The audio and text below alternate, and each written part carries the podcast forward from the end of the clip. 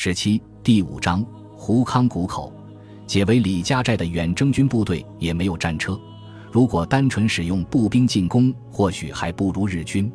这是因为当时新三十八师并不是搜索营那样的突击部队，全军的步兵武器还达不到人手一支冲锋枪的水平。普通步兵使用的是美国第一次世界大战时期使用的加兰德式步枪。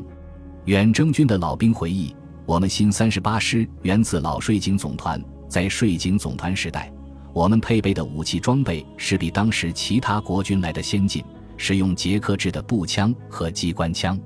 我们到了兰姆加整训后，美军就把我们的装备换装成美制。在国内的人不知道，以为美式的装备一定比原来的好，其实不然，因为美国给我们中国驻印军的装备。都是美国打完第一次世界大战后的库存货，原是美军已经不要了，是要报废的武器。我们在实弹射击练习时，都发现用美元的步枪在射击时往往打不准，因为枪的准星和仪表针都松掉了。但是美军的后勤能力很好，美军把枪发给我们以后，美军的后勤人员经常开着一部车，它好比等于一个小型兵工厂，他们到驻印军各单位来。若是武器有缺失，他们马上为我们维修。在这种情况下，如果步兵对步兵打近战，远征军未必能占太多的优势。但进攻的中国兵根本就没有靠近日军阵地的企图，他们采用的战术是用炮弹将日军阵地周围的植被炸光，然后用迫击炮将暴露出来的日军工事摧毁。如果日军逃跑，则中国步兵的机枪子弹和手榴弹正等着他们，没有了炮兵的掩护，日军步兵只能趴在地上挨打。等到日军发现，即便对只有一个狙击兵据守的阵地，远征军也会砸过去几百发迫击炮弹，这种最初的诧异就变成崩溃的感觉了。孙立人是弗吉尼亚军校的高材生，美国军事教育的特点就是用火力代替人力，孙将军的老师们可以安心了。而远征军也确实有这样打的底气，中美联合工兵部队信守诺言，他们在远征军步兵身后迅速展开修路工程，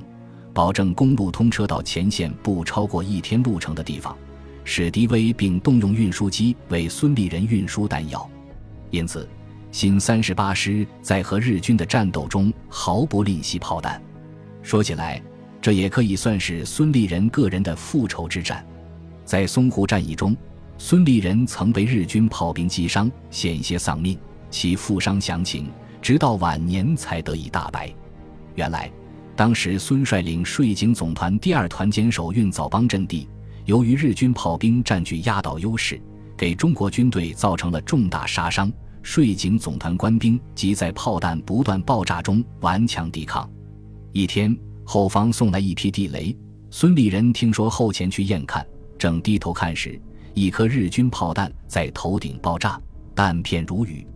当即将孙将军和几名随员击倒。孙背部负伤十三处，由宋子文亲自安排送往香港动手术治疗，才得以生还。现在轮到孙立人可以用绝对优势的炮火蹂躏日军了，真是风水轮流转。日军的炮阵地尽管被连续命中，但始终没有发生弹药的讯报。日军的炮兵被打垮，很大程度上是因为弹药不足，吃亏在没有那么多的炮弹。如果有充足的弹药，号称从临战之王的十八师团所属炮兵身经百战，也绝对不是好惹的。要说日军对缅甸战场的后勤支援，可说不遗余力。按照丰臣秀吉先去中国后取印度的战略，缅甸是日军大陆战线的箭头。与德军会师于幼发拉底河分割世界，也是日军少壮派将领一直在叫嚣的理想。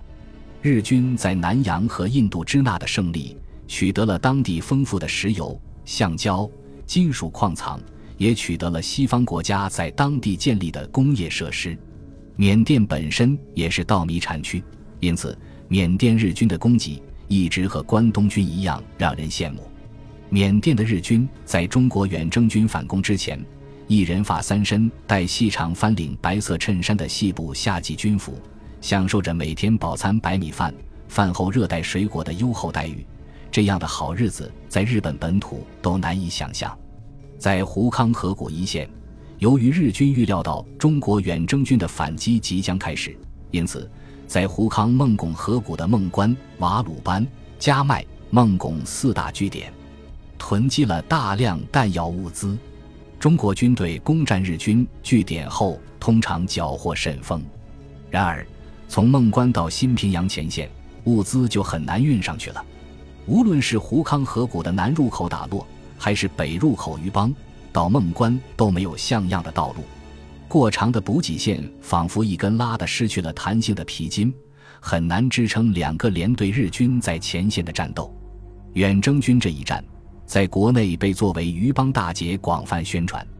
然而，如果看真实的战史，余邦周围的战斗。远征军打得并不像新闻报道那样精彩。此战，日军参战的步兵第五十六联队第三大队伤亡较大，战斗减员较多，但伤员大部后送收治，战死者不多，骨干仍在，仍保存较强的实力。而真正在于邦周围的日军遗体不到两百具。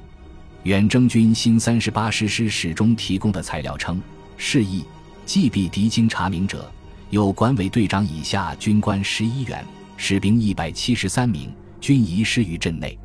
这个数字与国内宣传的战果必敌两千五百人相去甚远。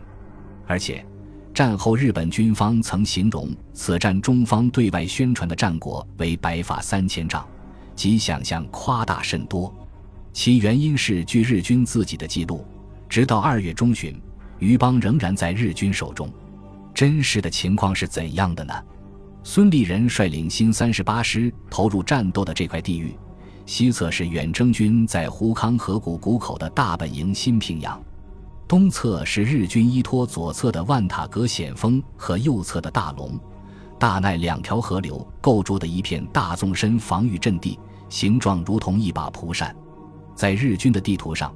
余邦正位于扇柄的位置。几乎就在日军第十八师团司令部孟关的前沿，而中方的地图上，余邦位于很靠近新平阳的地方，在大龙河西岸，与日军标出的余邦隔了大龙、大奈两条河流。实际上，这只是双方音译的一个不同而已。中方所说的余邦，英文名为 y 班 Ga；日方所说鱼邦，英文名为 Yang 邦 Ga，发音十分相似，均为缅北的小村落。日方所说的鱼邦，中方称为腰班卡，在于邦东北四十英里处，的确是二月下旬才打下来的。事实上，腰班卡还不是被孙立人所部新三十八师独立打下来的，守在此处的是日军第五十五联队一部，在正面和新三十八师交手时，侧翼突然遭到廖耀湘率领新二十二师的迂回攻击，两面受敌的日军招架不住，才放弃腰班卡向孟关败退。攻占余邦的同时，远征军新一军的另一个主力师廖耀湘的新二十二师也到达了新平阳。这时候，新一军军长郑洞国并没有实际的指挥权。史迪威与孙廖两师长商议后，决定部队分兵两路，打开胡康河谷，夺取日军十八师团前线指挥部所在地孟关。胡康河谷西口被万塔格山分为南北两路。史迪威的作战计划是由孙立人指挥部队攻击北路日军，从余邦向前突破日军筑垒阵地，攻取其后方要点腰班卡和太白家，而后向孟关前进。当面之敌主力为日军第五十六联队，廖耀湘指挥部队攻击南路日军，首先解拉加苏之围，而后攻占日军要点打洛镇，以控制打洛盆地。当面之敌主力为日军第五十五联队。本集播放完毕，感谢您的收听，喜欢请订阅加关注，主页有更多精彩内容。